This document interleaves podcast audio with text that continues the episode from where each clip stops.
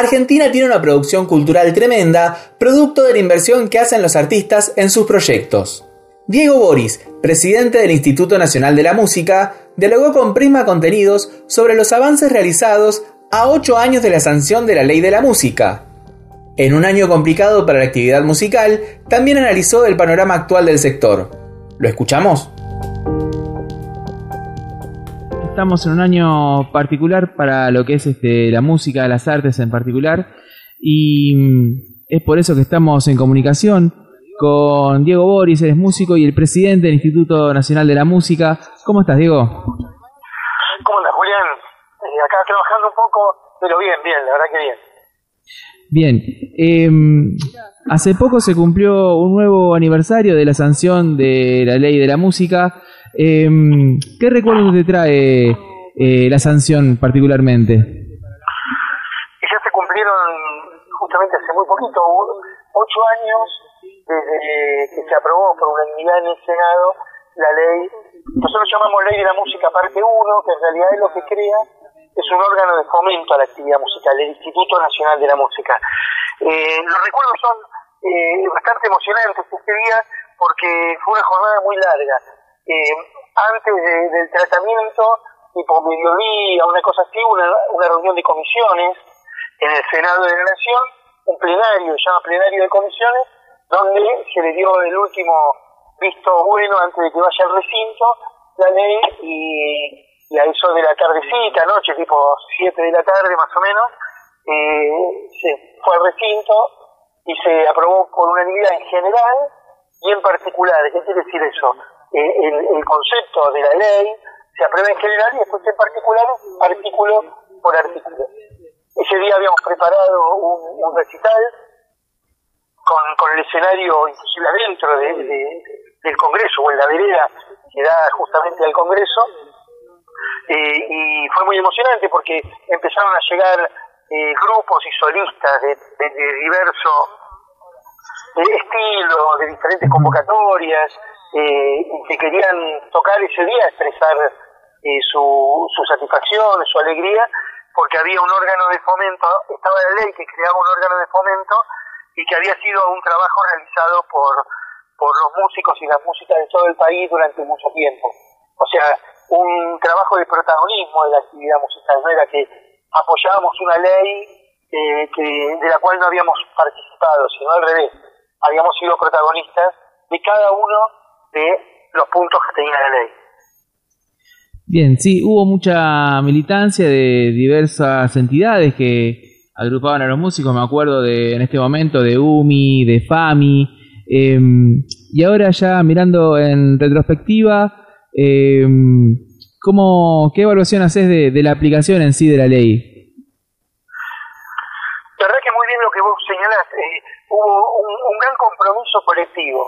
Eh, en ese momento justamente yo estaba al frente de la UMI y de la FAMI, fue un periodo cortito que, que, estuve ahí en, las dos situaciones, pero estaba Amuís en Santiago del Estero, Mías en Salta, Septiembre Rock de Caleta Santa Cruz, Ami Plazoleta de Trenquelauquen, Cubín Músico de Rosario, Santa Fe Unida por la Música, El MIN de Mendoza, eh, AMI Músicos Independientes de Neuquén, digo, donde el MUC de Córdoba, donde realmente habíamos logrado eh, generar eh, asociatividad a nivel federal y, y luego esto se plasmó en los puntos principales de la ley. Entonces, cuando hablamos de la actualidad, eh, mucho de lo que tiene que ver la actualidad tiene que ver con el origen de la ley.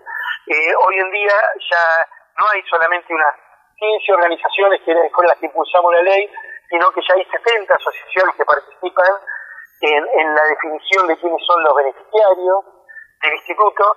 Y podemos decir que este año, en pandemia y en virtualidad, se pudo ver realmente un órgano muy rápido, muy operativo, que tiene que ver justamente con el origen del instituto. Cuando hoy en día eh, vemos que hay un programa de televisión que sale todos los sábados a las 19 horas por la TV pública, tenemos un programa de televisión todos los sábados, ya hace 44 programas, 44 semanas, ¿no? que tenemos un programa de televisión. Eh, después que tenemos ahora un, programa de radio, Radio Nacional, pero que también hicimos tres convocatorias de fomento, hicimos eh, charlas sobre música argentina al exterior y convocatoria de fomento al exterior, esta vez en la virtualidad. ¿no? Y también se trabajó mucho en el área de formación. Digo, todo esto es posible porque se creó una ley que permite eh, el compromiso de las diferentes asociaciones de músicos y músicas en las provincias, entonces todo lo que se hizo, se hizo a nivel federal. O sea, logramos llegar a eh, las 24 jurisdicciones de la Argentina y logramos de que el federalismo sea operativo, no declamativo. Entonces, la, la independencia económica que tiene el instituto, más la figura legal de ente público estatal, más el federalismo institucional con los secretarios de cultura de las 24 jurisdicciones, más el federalismo organizativo, territorial, con las 70 asociaciones, que ya lo venimos trabajando en estos seis años que tiene el instituto, permitió una, una rapidez en la pandemia que, que, a veces sorprendía porque, porque eh, esta, esta situación se pudo hacer porque teníamos seis años ya de trabajo colectivo, ¿no? Entonces, en este, este año, si bien fue un año muy complejo eh, y muy dificultoso, se pudieron hacer muchas cosas. Bien, em, la ley de la música es una ley que eh, dialoga prácticamente con la ley de servicio de comunicación audiovisual, eh, casi que trabaja de manera estrecha. sin ir más lejos, hay un artículo que dentro de la ley de servicio de comunicación audiovisual que em, garantiza la emisión de, música independiente argentina. Em, hace poco han firmado un eh, convenio con ENACOM. ¿De qué se trata dicho convenio? Claro. El, artículo 75 de la Ley de Servicio de Comunicación Audiovisual dispone que el 30% de la música emitida en las radios sea de origen nacional, eso es cuando el autor o el intérprete es argentino, pero la mitad, dice 30%, el 15%, tiene que ser de producción independiente. Y la ley define como producción independiente cuando el autor o el intérprete es dueño de los derechos de comercialización de la obra. O sea, en criollo, cuando el músico o la música es dueña del máster. O sea, es la persona que pagó la grabación. Digo, el, convenio firmado recientemente con el ENACOM lo que hace es eh, convertir al INAMU en órgano colaborador del ENACOM eh, no solo para identificar que es producción independiente, sino también para ayudar a fiscalizar. De hecho, vamos a empezar a armar un banco de música nacional independiente para que eh, las radios no tengan excusa y decir que no, no saben si lo que está pasando corresponde con lo que determina la ley, eh, un banco de acceso gratuito a ese material, y eso va a permitir justamente que eh, las radios puedan cumplir. y el convenio lo que hace es poner a Dinamo como órgano cooperador de ENACOM para que ese artículo se pueda realmente cumplir por un lado, pero también fiscalizar, estén las herramientas necesarias para que se pueda fiscalizar y en el caso de tener que aplicar multas, etcétera, etcétera, eh, haya un mecanismo muy transparente en cuanto a, la fiscalización. Entonces este convenio es muy importante porque retoma lo que habíamos hecho con la FAMI en el año 2014, habíamos firmado el convenio en a fines del 2013 en realidad, un convenio muy similar que funcionó hasta a fines del año 2015 y luego no, no siguió eh, esta situación de, de contralor de música nacional independiente. Ahora está esta posibilidad y ya con el que tiene más estructura ¿no? y posibilidades que, la FAMI está, está llevando adelante este convenio. Bien, em, al principio de la charla, cuando eh, enumerabas todas las actividades que fue realizando el INAMU a lo largo de estos años, mencionaste a Unísono, este programa que se está emitiendo por la TV pública, también hay una versión en Radio Nacional. Em, ¿Cómo evalúas el impacto a la hora de, difundir la, música nacional que tuvo Unísono? Realmente el impacto creo que, se va a poder ir midiendo eh, con el correr del tiempo. ¿Qué quiere decir esto? Claramente nosotros tenemos un impacto todos los sábados por la gran cantidad de, comentarios que nos llegan de los distintos grupos y solistas que salen. En algunos casos, a través de WhatsApp, le llegan 20 o 30 eh, capturas de pantalla de gente que vive en distintos lugares del país porque lo están viendo. Entonces se lo mandan a los artistas que están saliendo en ese, en ese momento, como una, como una forma de mostrarle que lo están viendo, pero también como una forma de, de, ver que todavía la TV eh, abierta es uno de los, de los dispositivos más importantes para poder difundir. Si bien hoy en día, sobre todo las personas más jóvenes que están mucho en las redes, etcétera, etcétera, la irrupción de un medio como la televisión abierta realmente genera una antes después. Eso lo estamos notando sábado a sábado. Pero lo que también se está eh, construyendo en el tiempo, y eso es lo que se va a ver dentro de, muy poco tiempo, es que eh, los grupos y solistas de distintos lugares del país, el programa es muy federal, ya pasaron 320 grupos y solistas de las 24 jurisdicciones, 23 provincias y cada, lo que se está viendo es que los grupos y solistas empiezan a sentir que se está construyendo el derecho a poner a circular un material. ¿Qué quiere decir esto? Que si hay un compromiso de eh, haber realizado un audiovisual en las características que solicita el programa, que es música en vivo, ya sea en estudio de grabación o tocada en directo frente al público o en sala de ensayo, pero bien filmado, pueden empezar a tener un, lugar de circulación. Y eso se puede empezar a convertir en un derecho. Así como, como un músico empieza a sentir que tiene derecho a ser fomentado y tiene un gran compromiso con lo que hace, hace o lo que ellos, ellos hacen, empieza a ver eso, ¿no? si tengo un audiovisual en, en, calidad, siento que puedo estar en unísono. Y eso nosotros lo sentimos como una demanda positiva ante la insistencia, y eso es un valor. No hay que tenerle miedo a la insistencia de un artista por querer estar en un lugar. Eso es un valor de un artista, porque cree en lo que hace y cree y empieza a sentir que tiene derecho a estar. Ese tipo de demanda nosotros lo sentimos como algo muy productivo y vemos que de a poco va creciendo.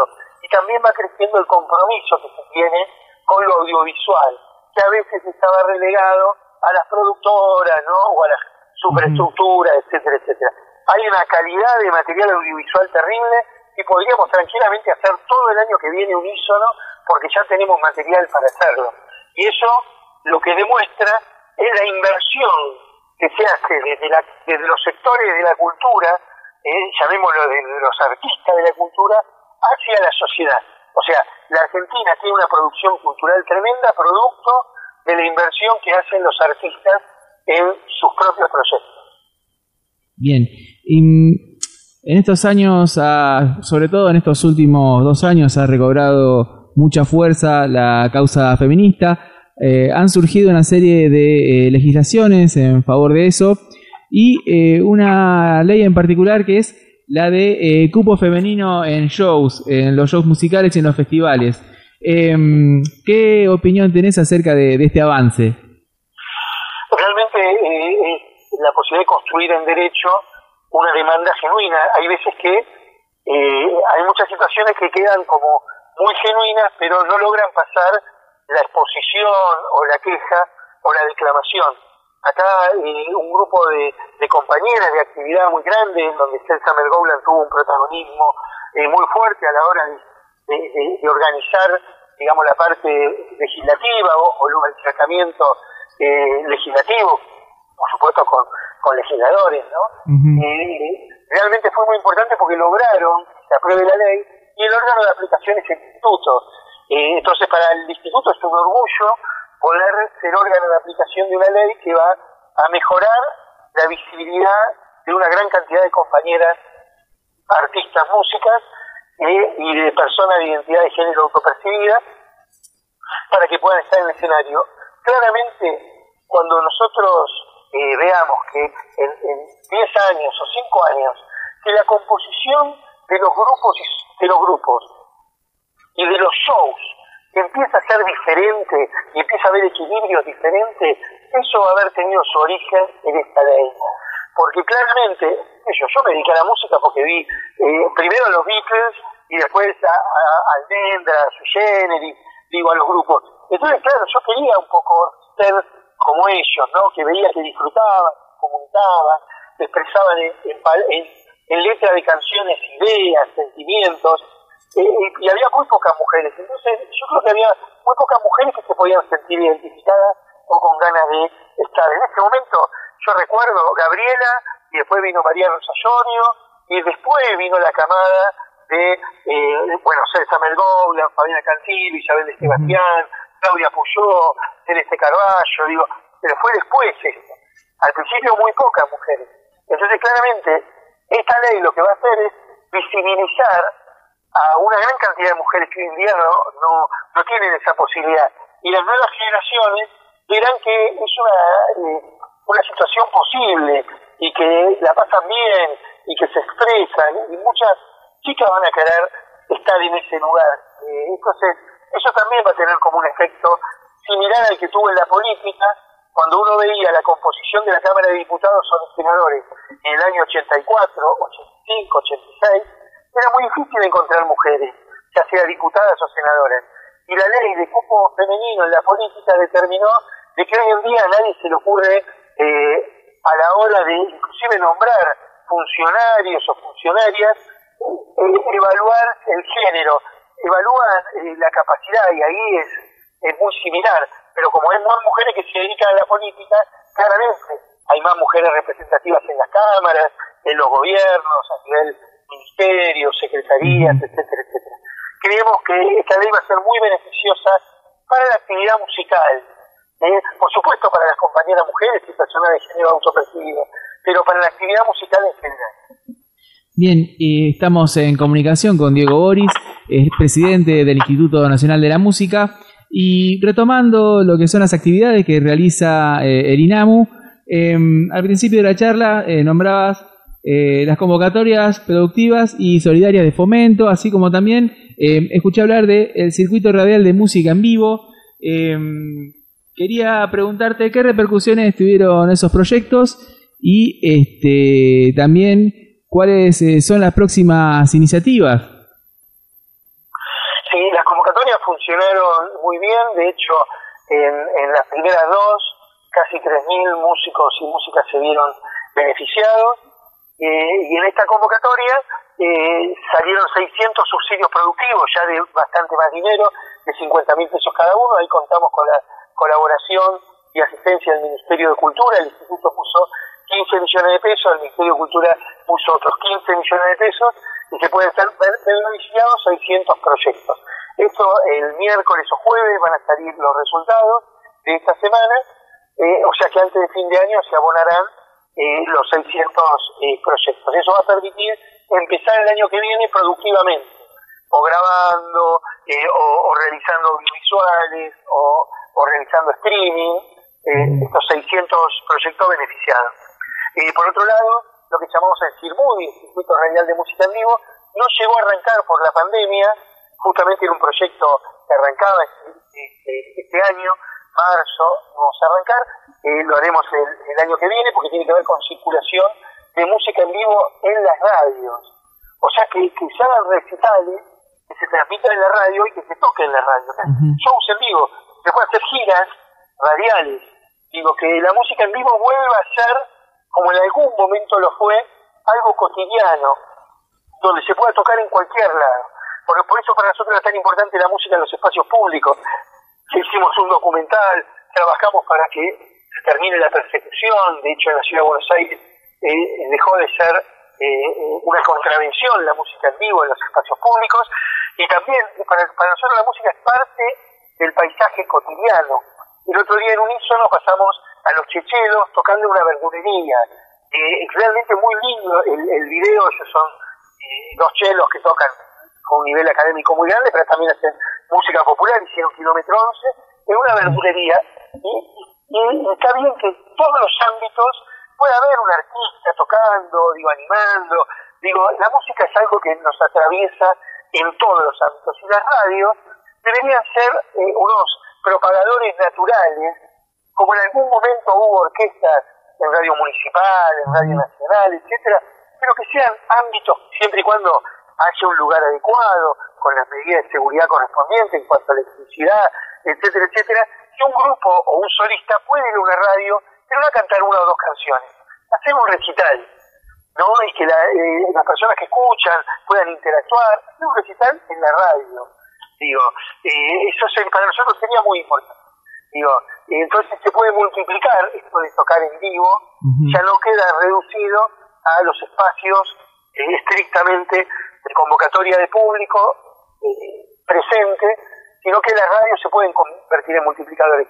Y todos conocemos la, gran cantidad de radios comunitarias que hay en nuestro país. Imaginémonos los artistas que graban giras. O sea, tranquilamente, digo, este fin de semana se toca en tres radios de, qué sé yo, la zona sur, y se va a Avellaneda, Temperley, a Lanús. El otro fin de semana en el oeste, y se va a Moreno, a Merlo, a, Morón, ¿no? y, a Luján, y más lejos. Y así sucesivamente se puede ir construyendo una base de público, ¿no?